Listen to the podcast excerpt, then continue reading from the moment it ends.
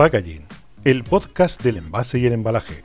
Presenta Juan Antonio Narváez, dirige Víctor Borrás. Hola a todos y bienvenido a una nueva entrega de Packaging Podcast. Mi nombre es Juan Antonio Narváez, soy el presentador del primer podcast mundial de envase y embalaje.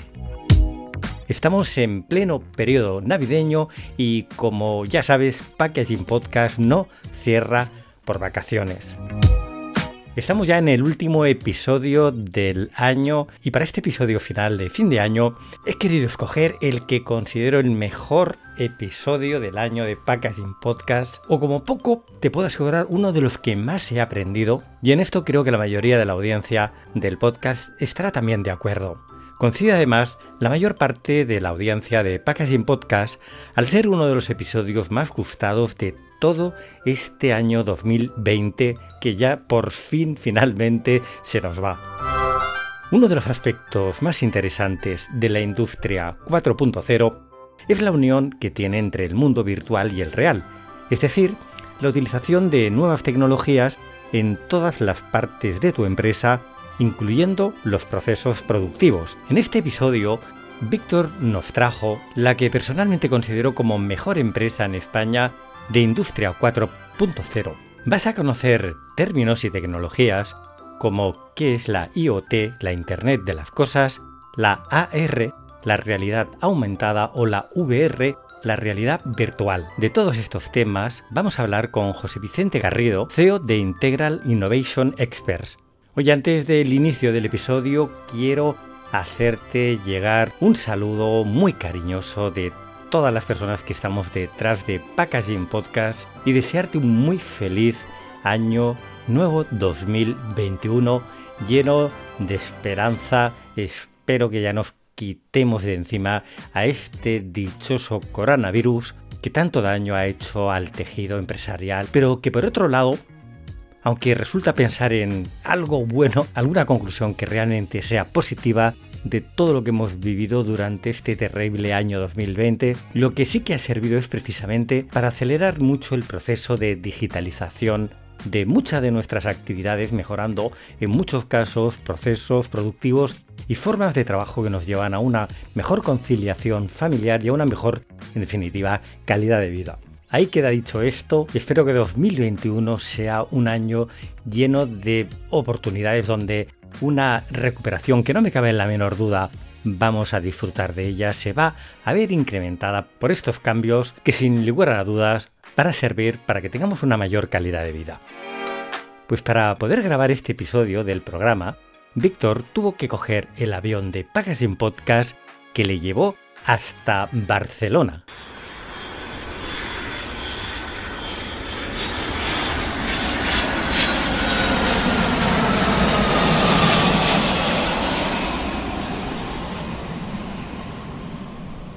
Hola, estamos aquí otra vez, como todas las semanas, en Packaging Podcast. Y como muchos de vosotros ya me conocéis, me llamo Víctor Borrás y soy el director de marketing en España de Nauf Industries. Y hasta ahora hemos ido entrevistando a muy diversos sectores, pero nunca ninguno vinculado al tema tecnológico. Y la verdad es que hace unos días reflexioné y dije, madre mía, ¿cómo no se me ha ocurrido empezar a introducir temas tan importantes y de tanta actualidad como es la industria 4.0. Y eso es lo que vamos a hacer hoy. Y hemos tenido la suerte de hablar con José Vicente Garrido, que es el CEO de Integral PLM, y él y su equipo nos va a explicar cómo el packaging es algo más que una caja o un contenedor o una etiqueta y cómo el envase o esa misma etiqueta puede darnos una nueva experiencia y una nueva información al sector. Integral PLM, para aquellos que no lo conozcáis y que os animo a visitar su página web, es una empresa española especialista con un gran expertise en dar soluciones tecnológicas, donde su leitmotiv es la innovación y dar soluciones para la transformación digital en cualquier empresa del sector industrial. Hola José Vicente, ¿cómo estás? Hola, buenos días, Víctor. Pues muy bien, muchas gracias por la invitación. Bueno, Cuéntanos un poquito, aunque yo he hecho una pequeña introducción, cuéntanos a qué os dedicáis y así nuestros oyentes os pueden ubicar. Sí, la verdad es que lo has explicado muy bien, pero para profundizar un poquito más en la idea de a qué nos dedicamos, nosotros estamos muy centrados en lo que son las soluciones tecnológicas para la innovación y la transformación digital, como has dicho, entre las cuales, pues bueno, evidentemente Industria 4.0 es nuestro foco principal. Industria 4.0 lo componen una serie de tecnologías que combinadas es lo que aporta pues, esa, ese salto mm, cuántico y cualitativo que supone el pasar pues, de una fabricación de la tercera revolución industrial a la cuarta. Estamos hablando de tecnologías como el robot colaborativo, o como la ciberseguridad y el cloud, o la fabricación aditiva. Y entre estas, de manera muy relevantes, las que vamos a hablar hoy, está la realidad aumentada, virtual también, y la, la IoT, la Internet de las Cosas. Entonces, ese conjunto de herramientas es lo que permiten automatizar, dar flexibilidad, eh, dar eh, una productividad, digamos, de un salto cualitativo enorme a la forma en cómo se hoy en día diseñan, fabrican y, se sirven los productos. Y eso es lo que nosotros estamos dedicados, básicamente, a, proporcionar este tipo de tecnologías. Bueno, como sabéis, y es una de las insistencias, bueno, y todos vosotros como, como oyentes lo sabéis, el envase o el packaging no lo podemos entender simplemente como un mero objeto contenedor, ¿no? Que nos sirve para desplazar un producto de un lugar a otro, sino que es el primer elemento en el cual un consumidor, en el caso que nos dirijamos a un consumidor, pero incluso en una relación B2B, lo primero que recibe la otra empresa es el embalaje. El embalaje que recibe en este caso, pues eh, alguien perteneciente a logística. Pero incluso por el camino, esa misma percepción la tiene el transportista, que a veces nos puede trasladar la imagen de la empresa a la cual ha traído un producto, ¿no? Por lo que el, packaging es algo mucho más, porque vincula a una marca, la refuerza, incluso da la seguridad. Y en el caso del consumidor, transmite toda una serie de experiencias. Y aunque yo creo que lo tenemos todos claro, el packaging es no solamente la primera cosa que vemos, sino es una de las primeras herramientas de venta de un departamento de marketing y de venta. Entonces, esa experiencia hoy la hemos querido llevar un poco más allá y la vamos a ir a tecnificar, ¿no? Como nos ha explicado José Vicente, a través de la industria 4.0, que es un nuevo vocablo ¿no? que, ha surgido y que se ha puesto de, de, moda, pero yo creo que explica muy bien ese conjunto de tecnologías que nos permiten interactuar entre ese paquete, envase o packaging, como le queramos llevar. Y hoy así nos va a despejar justamente lo que ha empezado a decir.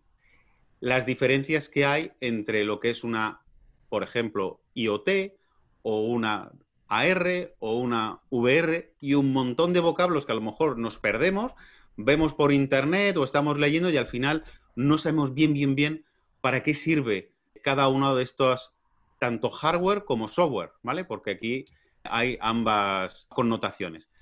Y para eso aquí José Vicente nos ha traído aparte de su equipo, cosa que estoy personalmente muy agradecido. Y entonces vamos a hablar con Jordi. Jordi, que además es un consultor senior de la empresa integral PLM, y yo creo que nos va a explicar muy bien qué es la realidad aumentada. Hola Jordi, ¿cómo estás? Hola Víctor, encantado. Pues mira, os puedo explicar claramente lo que es la realidad aumentada todos hemos visto y hemos oído estas palabras, realidad virtual, realidad aumentada, y la manera más fácil de entender qué tipo es cada una de ellas, de las tecnologías, es mezclar lo que es digital, virtual, digamos, no real, con lo que es real, ¿no?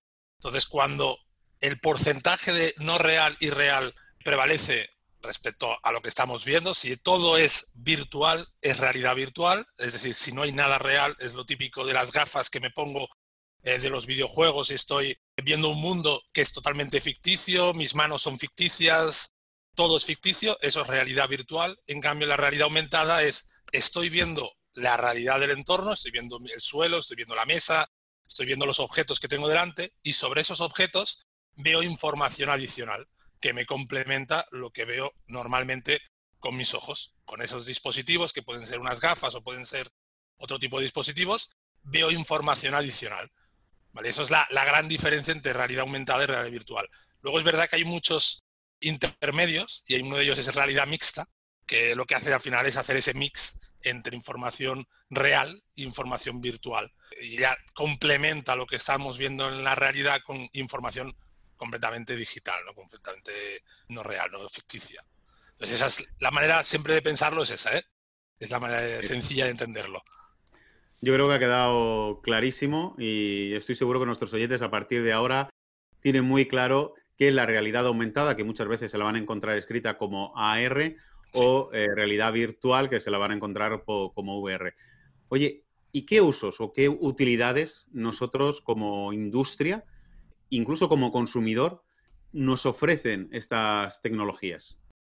Pues estos usos han ido variando a lo largo del tiempo y creo que irán variando mucho más y en paralelo a incluso la, la imaginación de las personas que sepan encontrar con iniciativas nuevas cómo aplicar esas tecnologías en su entorno real, ¿no?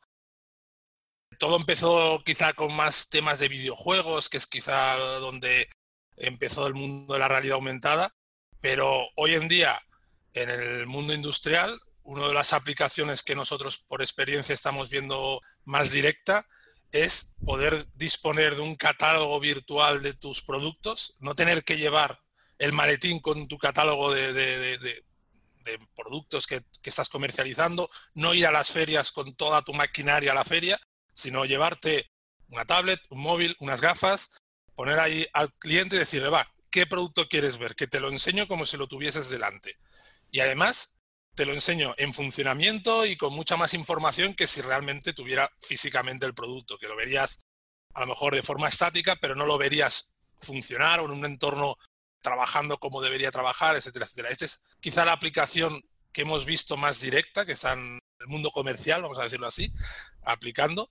Y luego otra de las utilidades quizá que está dando más que hablar es todo el tema de, de ayudar a operarios que están haciendo sus montajes o sus mantenimientos, ayudarles con información en realidad aumentada donde puedan ver cómo han de hacer cierto trabajo. Hasta ahora ese tipo de información se documentaba en papel y se daban unos libros enormes con muchas fotografías.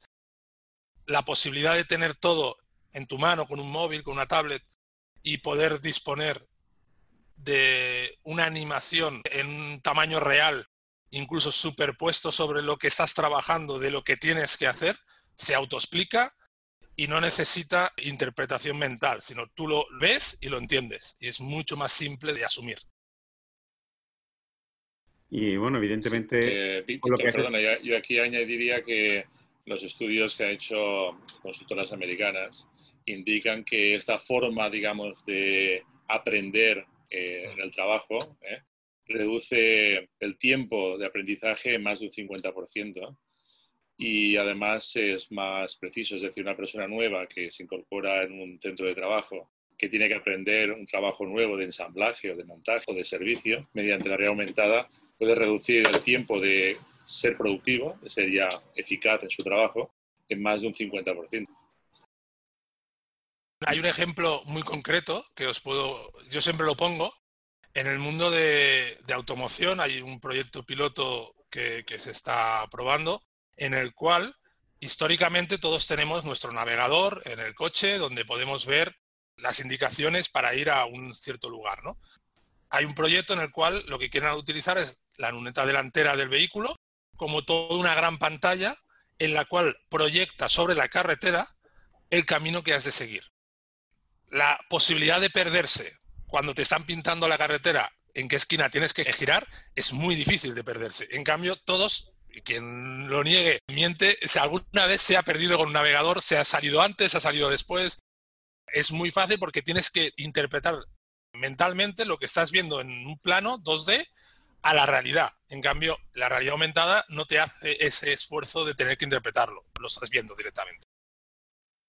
Sí, faltaría un poquito la precisión de nuestras redes, por lo menos en, en España, en otros países funciona un poquito mejor, porque a veces cuando el GPS te va indicando, pues te lo indica ya cuando dices, uy, si tenía que haber girado el anterior, que eso nos ha pasado a todos, y tienes que dar media vuelta. Y ahora, centrando un poquito con el tema del packaging, pues todo lo que nos estáis contando, evidentemente, también tiene una, una razón para poder utilizarse.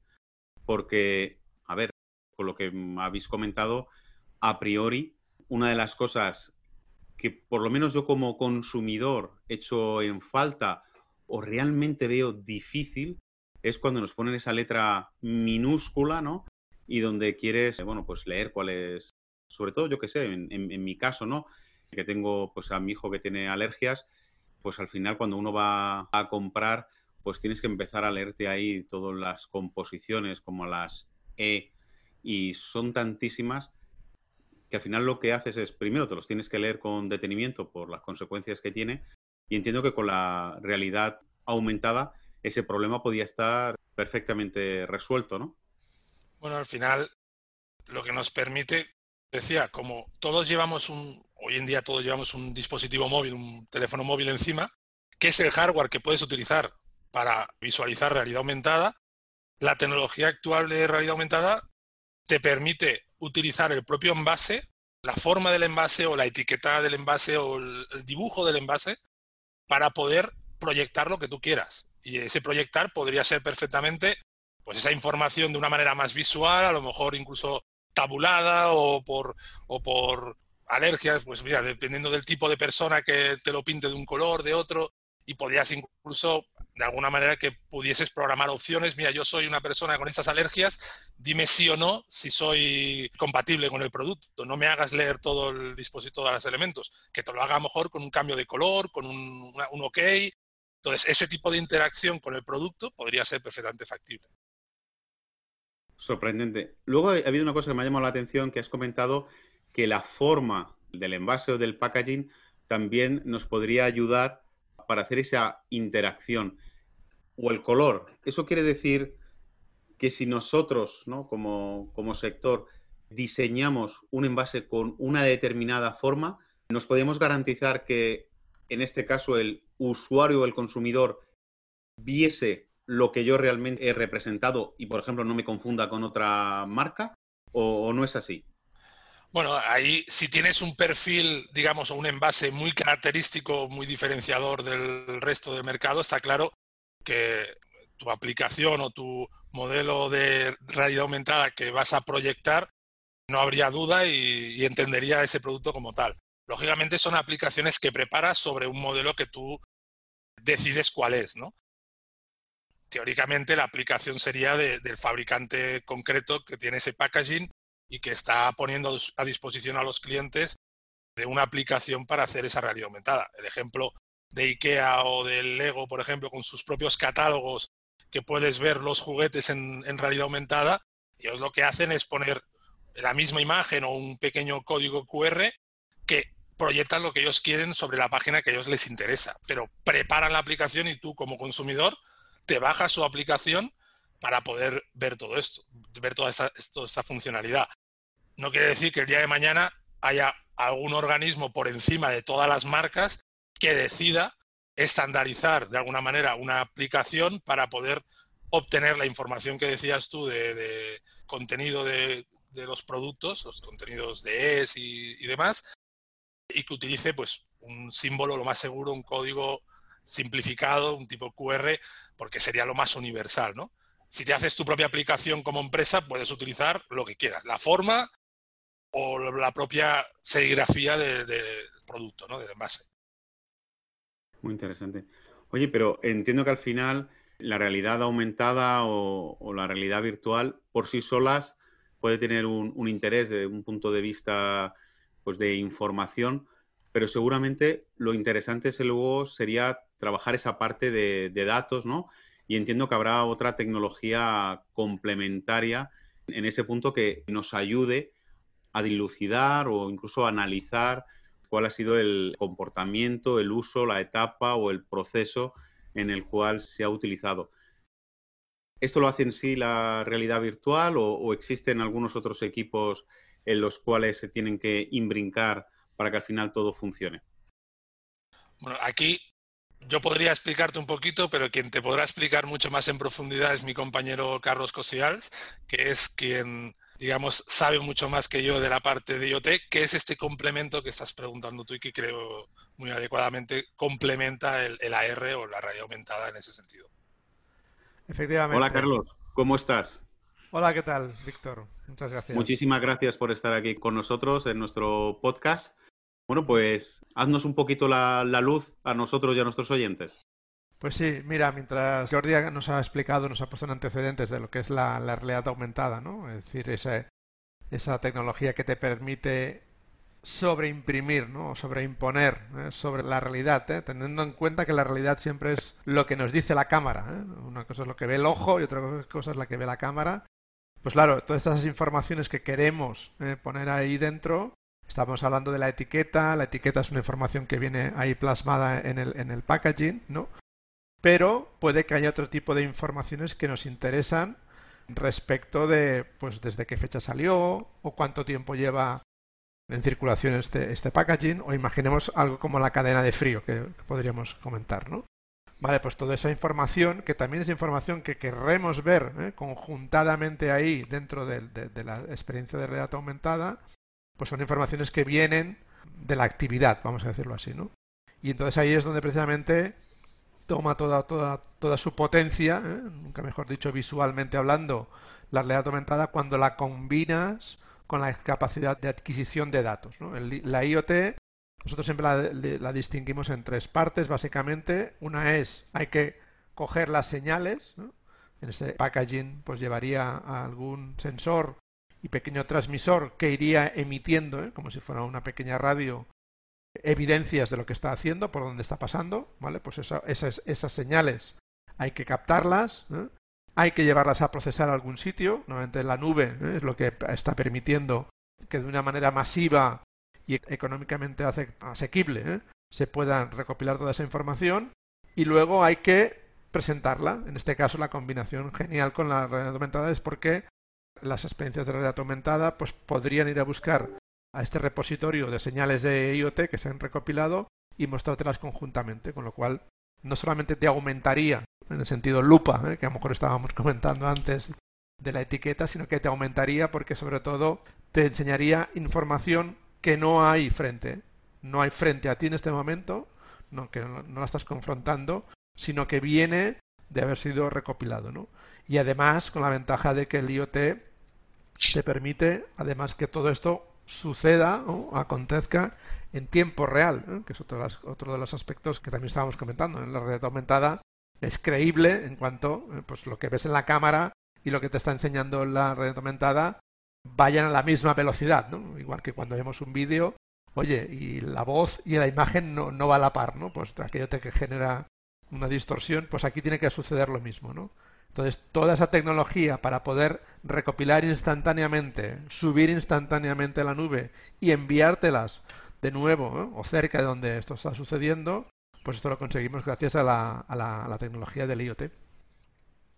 Estabas eh, hablando y, me ha venido a la memoria con, con la explicación que has dado que muchas veces, como empresas, sobre todo empresas de, ya no tanto las de packaging, porque al final somos una industria auxiliar, sí, sí que lo veo muy útil para empresas productoras, ¿no? De, voy a poner el ejemplo, ¿no? De, alimentos o de, bueno, ya no, ya no solamente alimentos, medicamentos o cualquier otro producto en los que quieras saber realmente cuándo y dónde se ha producido el hecho del consumo o del uso, que gracias a esta tecnología incluso nos podríamos anticipar, podríamos hacer, a lo mejor estoy exagerando, ¿no? Pero un just in time en el tema del consumo para adecuar nuestra producción al hecho de que ha ocurrido un suceso, el que sea, el que hayamos definido, para tomar decisiones de una manera anticipada y mejorar pues, eh, cualquier aspecto, desde un aspecto de comunicación o reforzar a lo mejor nuestra red de distribución. Yo le veo que tiene un, grandísimo potencial y no sé si las empresas han visto o están viendo ese potencial de análisis de datos que nos puede, que nos da, no que puede, sino que nos da la IoT junto con la realidad eh, virtual. Vosotros, cuando estamos hablando de todo eso, mucha gente, entiendo, nuestros oyentes se preguntarán, bueno, pero es que es una tecnología que simplemente es para las grandes empresas. ¿Cuál es vuestra opinión? Me da igual, cualquiera de los tres, a lo mejor José Vicente, tú prefieres contestar a, esta pregunta. ¿Es solamente para las grandes empresas este tipo de, tecnología? ¿O una empresa que lo tenga claro también lo puede asumir? No estamos hablando de grandes asunciones económicas o inversiones, perdón. Es una buena pregunta. Eh, evidentemente, la tecnología cuando empezó, pues eh, tenía, digamos, unos, unos costes eh, bastante elevados pues, y, al final es como todo, ¿no? Empieza por las grandes empresas, empresas de automoción, empresas de aeronáutica, empresas de punteras ¿no? a, nivel, a nivel industrial y a nivel de, inversión. Pero esto fue ya hace pues, 7, 8, 10 años. Entonces, bueno, la tecnología ha ido madurando, ha ido digamos, democratizándose y hoy en día está al alcance de, todo tipo de empresas. Tenemos eh, algunos clientes, te voy a poner el ejemplo de Tequipo, que es una empresa de Burgos, que es esa pequeña, que está haciendo un trabajo fantástico con el IoT nuestro, ThingWorks. Podéis ver un ejemplo de, de Tequipo en, un vídeo que, que hemos hecho con ellos en nuestra web y veréis un poco lo que hacen. Y bueno, es un ejemplo, digamos, de una empresa startup, pequeña, innovadora, etcétera. Yo creo que es más el que la empresa tenga una estrategia y una voluntad de trazar un camino hacia la, hacia la, transformación digital y hacia la industria 4.0. Y ahí es donde nosotros pues, siempre aconsejamos pues, el poder establecer con ellos pues, los ritmos y, los pasos a, realizar. Pero, pero definitivamente, para responder a tu pregunta, hoy en día es una tecnología al alcance de cualquier empresa. Y cuando se os presenta, es decir, a lo mejor, no, bueno, no sé si me podéis contestar, pero ¿qué os preguntan? Es decir, cuando vais allí ¿no? y os plantean, lo voy a decir de una manera muy borda, oye, quiero instalar un proyecto de IoT. ¿Cómo, os lo encontráis? ¿La gente, las empresas lo tienen eh, muy claro? ¿Saben cuál es el objetivo? ¿O ahí vosotros hacéis una labor previa de, consultoría para, para poderles orientar o por el contrario, las empresas tienen muy claro para qué lo utilizan. ¿Dónde encontráis más los, problemas a la hora de implantar, teniendo ya claro que no es un problema presupuestario, sino, como bien has dicho, de tener los objetivos ¿no? claros hacia dónde quieres ir? Yo creo que hay mucho de falta de concreción, ¿no? falta de entender realmente cómo esa tecnología puede inicialmente ser más productiva, dónde están las prioridades. Y ahí es donde nosotros intentamos también hacer un estudio con ellos o ayudar en definir esas prioridades que van a tener un retorno de inversión más elevado en cuanto a por dónde empiezo y, qué, voy a obtener. Por otro lado, también lo que nos encontramos muy a menudo en las empresas es que las personas que están más capacitadas, que tienen más conocimiento del negocio, que tienen más visión también de cómo hacer las cosas, son precisamente las que están más ocupadas en el día a día. ¿no? Entonces, claro, todo al final se, se eterniza, se ralentiza mucho en la toma de decisiones y al puesta en marcha, porque hay falta de equipo humano que garantice, digamos, que esto se va, se va a realizar. ¿no? Creo que ahí las empresas, eso es un poquito lo que vemos. Porque crees que es un, un problema formativo de los equipos directivos en cuanto a las posibilidades que tiene la industria 4.0 o por el contrario, la falta de mano de obra de trabajadores o, de, con conocimiento concreto o, más experto? ¿Dónde, crees tú que estaría el problema? ¿O es un, mixto de, sí, es un, mixto. Vemos muchas empresas, por ejemplo, que han, han contratado o han nombrado director de transformación digital o director de industria 4.0, pero bueno, es una persona dentro de una organización. Pero si la organización como tal no cambian las cosas, si se siguen haciendo las cosas igual y no hay, digamos, internamente suficientes incentivos para, provocar un cambio en la, empresa, pues a esta persona le cuesta mucho el llevar adelante los proyectos, ¿no? E incluso si se contratan. Entonces ahí, digamos, por un lado, cómo empezamos, pero luego hay el cambio cultural y organizativo de cómo esto va a tener éxito. Entonces ese es el reto que normalmente hay que afrontar. ¿no? Y por eso pedimos siempre la involucración a tope del director general y de la dirección. ¿no? La dirección tiene que pilotar y mandar. ¿no? Y aquí a veces nos encontramos con que nos dicen que estratégicamente está claro, o sea, es estratégico el proyecto y esto vamos a tener que hacerlo sí o sí, pero la puesta en realidad, digamos, va atrasándose por diferentes motivos y nunca es el momento, ¿no? porque ahora pues el COVID, mañana eh, los chinos, pasado mañana pues será que la crisis está pegando muy fuerte, siempre habrá un buen motivo para, para no dejar de fumar, ¿no? Como aquí, hablando un poco así coloquialmente. ¿no? no, no, está muy claro. Yo creo, yo creo estoy contigo. Yo creo que el, el, problema está, pero yo creo que además en todos los procesos de digitalización, ¿no? En, sí. Entender que cuando estás involucrado, independientemente en, de la sección de la empresa de la que estemos hablando, tiene que haber un cambio de, mentalidad y es un cambio de procesos. Ya no solamente tener claro cuáles son los objetivos, sino que además muchas veces la incorporación de esta tecnología obliga, obliga queda muy feo, orienta a que es aconsejable hacer una mejora o unos cambios en, en los procesos a los cuales estábamos acostumbrados ¿no? a, nuestra, a nuestra rutina normal de trabajo. Y eso como bien dices, es complicado. Si no está implicada la dirección, pues se hace muy difícil. Sí. sí. también un poco por complementar a, a José Vicente, ¿no? Y en línea que tú decías, ¿no? Nos encontramos precisamente, ¿no? En nuestro desempeño con, con, los, con los, clientes, no, no tanto a nivel de la dirección, cuando ya parece que está muy comprometida, pero luego la dirección, cuando tiene que decir implicar a las personas, lo que ven siempre es lo que nosotros llamamos la, el, la gestión del cambio, ¿no? Es decir, la persona aquella que se tiene que implicar y trabajar, pues le afloran muchos, muchas dudas, muchos miedos. El primero que le aflora es que nos tendría que saber especificar cómo quiere ese nuevo escenario futuro, pero como la herramienta es la que lo va a condicionar, pues no sabe cómo especificárnoslo, ¿no? Y hay como una cierta reticencia a decir, oye, no sé, ayúdame, ¿no? Y que nosotros lo queremos salvar, ¿no? Diciendo, oye, pues por eso trabajamos mucho el concepto de pilotos, ¿no? Para decir, oye, vamos a acotar el alcance, vamos a demostrarte que esto funciona, gana confianza en la tecnología, en que tú lo puedes hacer, para que a, continuación, pues oye, no sea un trauma, sino que sea algo para, para disfrutar. Vamos a decirlo así en general, la palabra disfrute en el ámbito empresarial pues tiene que acabar traduciéndose, que es lo que el director general quería, oye, pues vamos a ganar más o vamos a gastar menos, porque al final todo esto, si no, si no, si no hay un beneficio, no hace falta ni iniciar el camino, ¿no?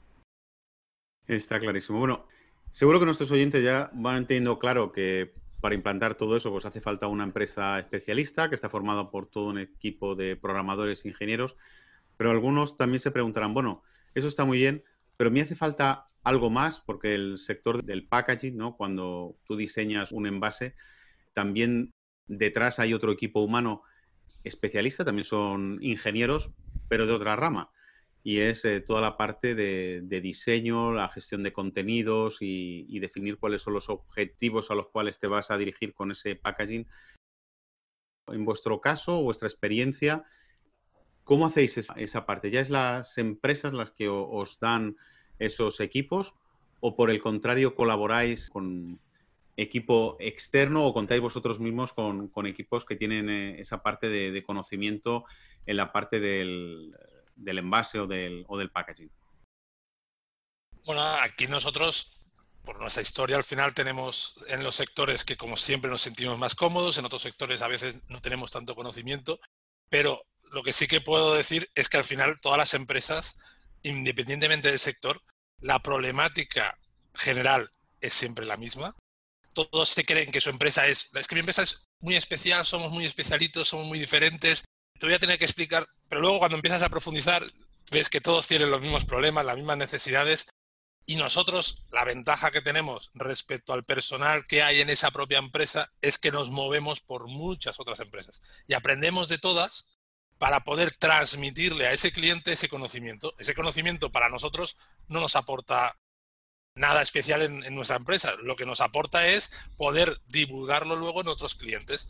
Entonces, es allí donde le podemos ayudar. Y normalmente cuando abordamos un proyecto, siempre un poco los timings son, primero, entender su problema, intentar identificar qué es lo que quiere resolver. Y como decía antes Carlos, muchas veces el propio cliente no sabe bien bien lo que quiere. Es importante entenderlo y una vez lo entendemos, seguro que le podemos ayudar. Y es independiente del producto que haga. Y da igual que haga packaging, que haga eh, aviones. El problema al final será de cómo acometer ciertas acciones. Y esas acciones da igual lo complejo que sea el producto. Y ahí es donde nosotros nos sentimos cómodos, porque nuestra experiencia se basa precisamente en ir a adquirir todo ese conocimiento de muchos años, de muchos proyectos, y que nuestra función es poder volcarlo luego en los nuevos proyectos.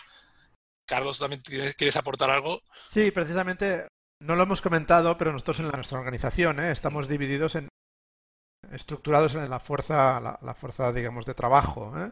Hay lo que llamamos los jefes de equipo, hay los consultores y los especialistas. ¿no? ¿Y por qué te destaco esto? Porque desde, el punto de vista del cliente, eh, la verdad es que cuando uno va a un espectáculo de magia, pues uno queda anonadado ¿no? por el resultado de la magia, ¿no? porque parece que no, sea posible. ¿no? Cuando uno luego indaga un poco, pues sabe que detrás de eso, lo que llamaríamos la, la tramoya, ¿no? la parte por detrás, hay mucha de elaboración. ¿no? ¿Y por qué te pongo este ejemplo? Te lo pongo este ejemplo porque precisamente nosotros que nos encontramos en este tipo de proyectos de la realidad aumentada del IoT, que podríamos decir a día de hoy que están casi más cercanos a la magia que a la técnica, ¿de acuerdo? Es que necesitamos estructurar todo ese, ese, entramado que hay por detrás, ¿no? Entonces, precisamente, pues oye, destilar cuáles son las expectativas, pues para eso tenemos al, jefe de, de, proyecto. Luego el que ya concreta, ¿de acuerdo? Y cómo se va a alterar la forma de trabajar, para eso tenemos a los consultores, ¿no? Y luego al final esto hay que aplicarlo, hay que hacerlo efectivo y que sea, digámoslo, funcionante desde el punto de vista, ¿no? Para eso tenemos a los especialistas, ¿no?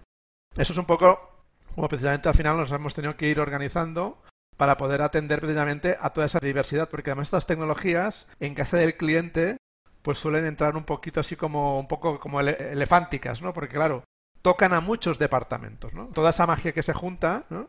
Pues claro, tienes que tocar al departamento de marketing, tienes que tocar al departamento de ingeniería, al de producción también, el de la cadena de suministro. Entonces, claro, todos estaban como muy cómodos en su, en su zona de confort. Entonces, claro, el CEO lo que quiere es o no. Con estas tecnologías lo que vamos a conseguir es que trabajéis conjuntamente, ¿no? Bueno, pues ahí se junta entre que hay la resistencia al cambio, se junta el que, oye, todo esto cómo va a funcionar tan perfecto como funcionaba antes, ¿no? Y ahí es un poco realmente donde nosotros nos empeñamos, ¿no? precisamente en, conseguir que con las tecnologías que, tenemos, pues precisamente el éxito llegue a buen puerto. Me ha gustado el ejemplo que has puesto, la forma de contarlo, porque, aunque ya lo he dicho antes, me siento muy reflejado porque independientemente del departamento en el cual estés hablando o estás hablando de toda la empresa, son exactamente esos problemas que nos encontramos en los procesos de digitalización incluso en un departamento de, ventas, ¿no?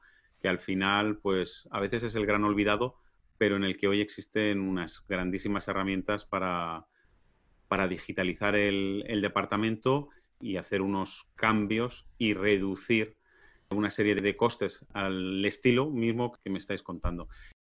Y bueno, ya llevamos ya un, un buen rato y yo siempre termino con una pregunta porque está todo el mundo muy preocupado con la sostenibilidad, del medio ambiente, sobre todo cuando estamos hablando del sector con la sostenibilidad. ¿Cómo nos puede ayudar esta tecnología a reducir lo que es la huella de carbono? ¿Nos podríais poner algún ejemplo, algo práctico para que la gente entienda que ese beneficio con una visión global que nos podría aportar también esta, esta tecnología?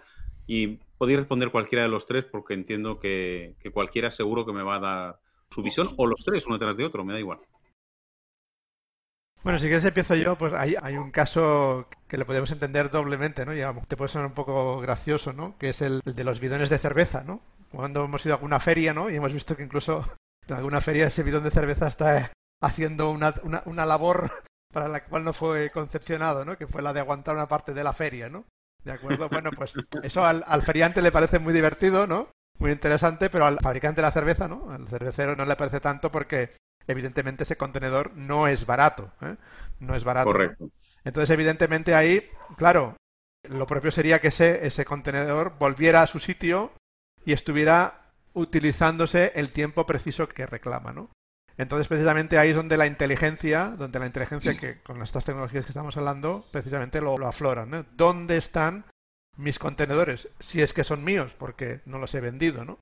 Entonces, precisamente yo creo que eso es un buen ejemplo en el cual, oye, el contenedor no es baladí, no es pequeño, no, no es barato, ¿de acuerdo? Y me ayuda en la sostenibilidad precisamente económica, desde el punto de vista del propietario del, del contenedor, y segundo, desde el punto de vista medioambiental. Es decir, ese contenedor tiene que reutilizarse porque además está diseñado para reutilizarse, ¿no? Y que no se, no se pierda, ¿no?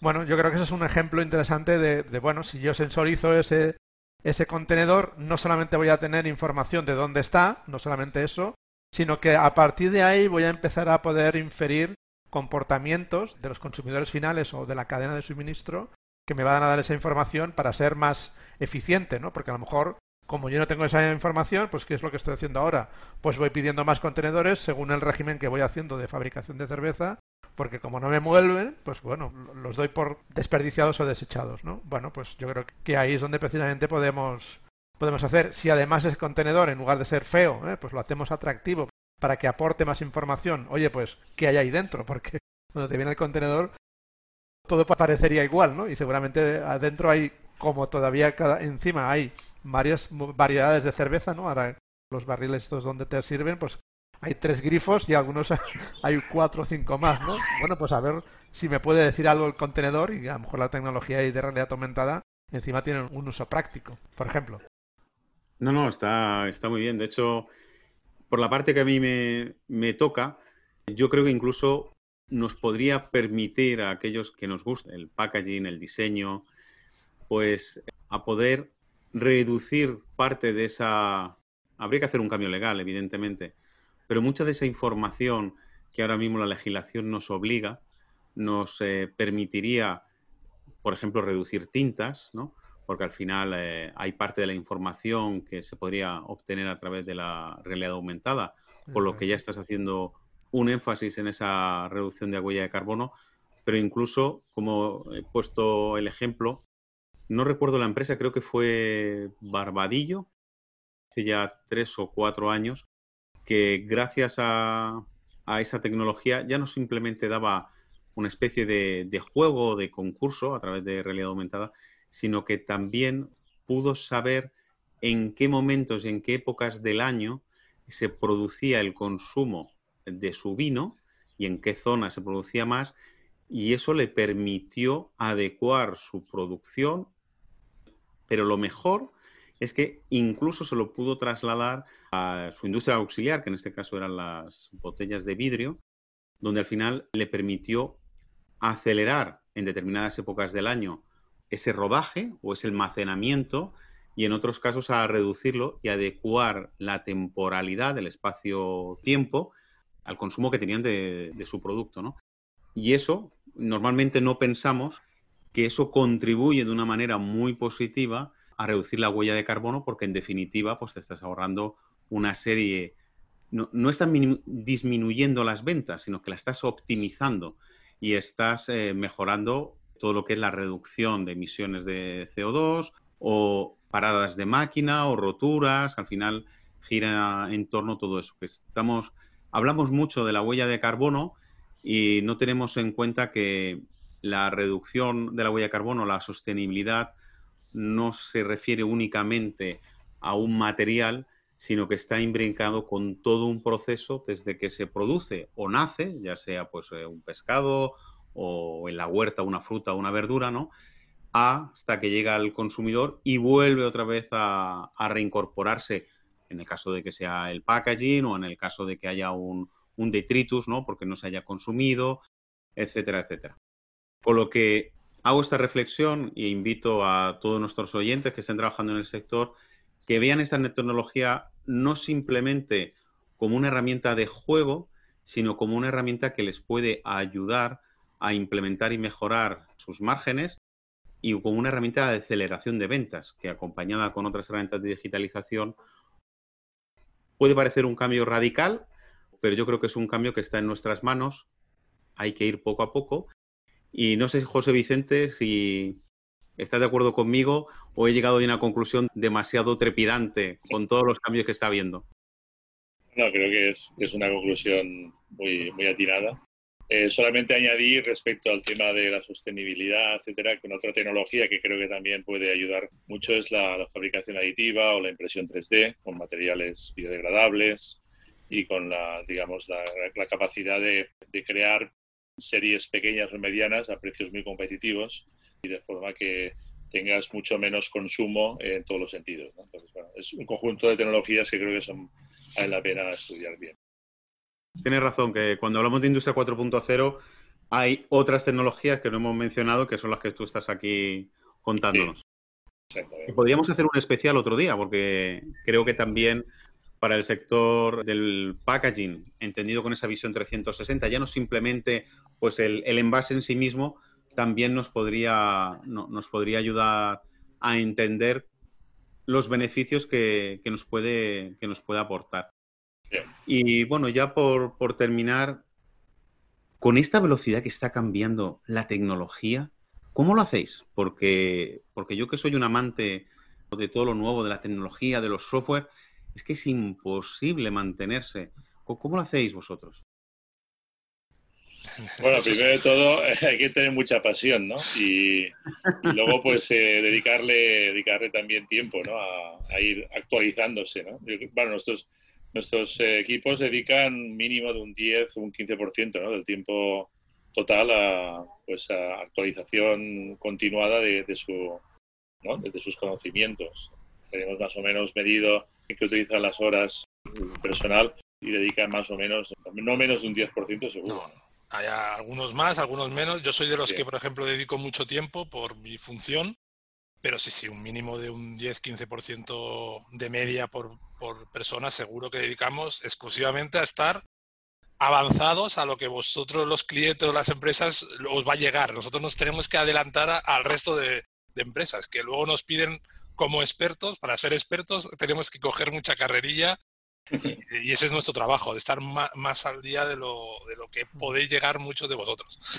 Sí, sí, además, además complementando lo que estaba comentando Vicente Jordi, hay la pasión, es decir, nos gusta, nos gusta la tecnología, pero luego hay otra no menor que es la obligación. Es decir, nosotros trabajamos con unos fabricantes de software y de hardware que son muy exigentes, que nos exigen unas certificaciones para poder ser, continuar ser distribuidores, ¿no? Entonces, claro, si no te puedes dormir tampoco nos laureles, porque el fabricante te dice, oye, que, hay una nueva versión y eres el apóstol de, de, mi producto, con lo cual estás obligado a conocerlo, ¿no? Por tanto, combinamos ahí pasión con obligación.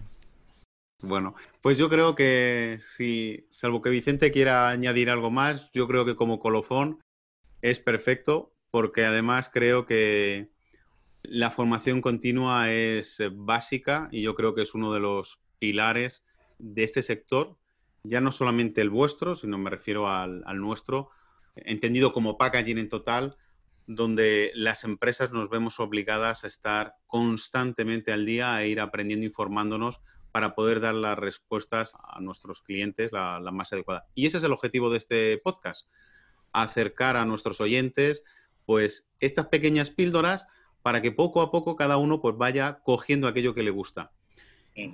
Yo siempre, bueno, no sé, José Vicente, perdona si querías decir algo. A ver, lo único es añadir que me parece estupendo esta, este formato para poder de alguna forma, pues creo que es bueno este aprendizaje, ¿no? Pero también creo que es importante señalar que, que las empresas tienen que mentalizarse de que tienen que por un momento ya tomar el testigo y no ir, digamos, a reacción, ¿no? Porque ahora se habla mucho de la transformación digital, pero es porque ha habido el COVID, ¿no? Entonces, eh, cuando, cuando te pregunta por qué ahora estás con la transformación digital, ¿es porque lo ha dicho el director general? ¿Es porque lo estáis convencidos o es por el COVID? ¿no? La mayoría de gente dice, no, es por el COVID. ¿no? Entonces, creo que es importante también el implicarse internamente en, una, labor proactiva de realmente experimentar en este, con estas tecnologías. Nosotros lo que eh, de alguna manera ofrecemos es la posibilidad de hacer experimentos, pilotos, educar, etcétera, de una forma desinteresada y, sin grandes compromisos financieros para de alguna manera dar pasitos en esa dirección. Pues bueno, ya habéis escuchado a José Vicente. Para poder entender hay que dar esos primeros pasitos y nos tenemos que implicar, no simplemente porque nos fuercen. o voy a decir algo que has querido decir y yo a lo mejor voy a ser un poquito menos elegante. ¿eh? Menos. A, a, veces nos movemos porque el vecino lo ha hecho, no porque realmente lo tengamos claro. ¿no? Eso es, eso es. Bueno, pues muchísimas gracias. Gracias a los tres. Yo estoy seguro que nuestros oyentes les ha quedado las ideas muy claras y si alguno de ellos pues tiene interés, lo que tienen que hacer es ponerse en contacto con vosotros, que sois una de las grandes empresas en, en este país de transformación digital. Y por otro lado, aunque no me gusta y siempre lo digo, esto es un trabajo personal y como siempre, pues si os ha gustado, por favor, darle a like y así yo sabré que realmente pues, os ha gustado este capítulo y podemos hacer y seguimos en esta labor divulgativa para que todo el mundo pues vayamos aprendiendo estos pequeños rincones que giran en torno al, al sector. Muchísimas gracias y espero y os deseo un grandísimo día. Muchísimas gracias a ti, Víctor. Un saludo a todo el mundo. Saludos a los oyentes. Pues queridos oyentes, como siempre, hasta el próximo lunes.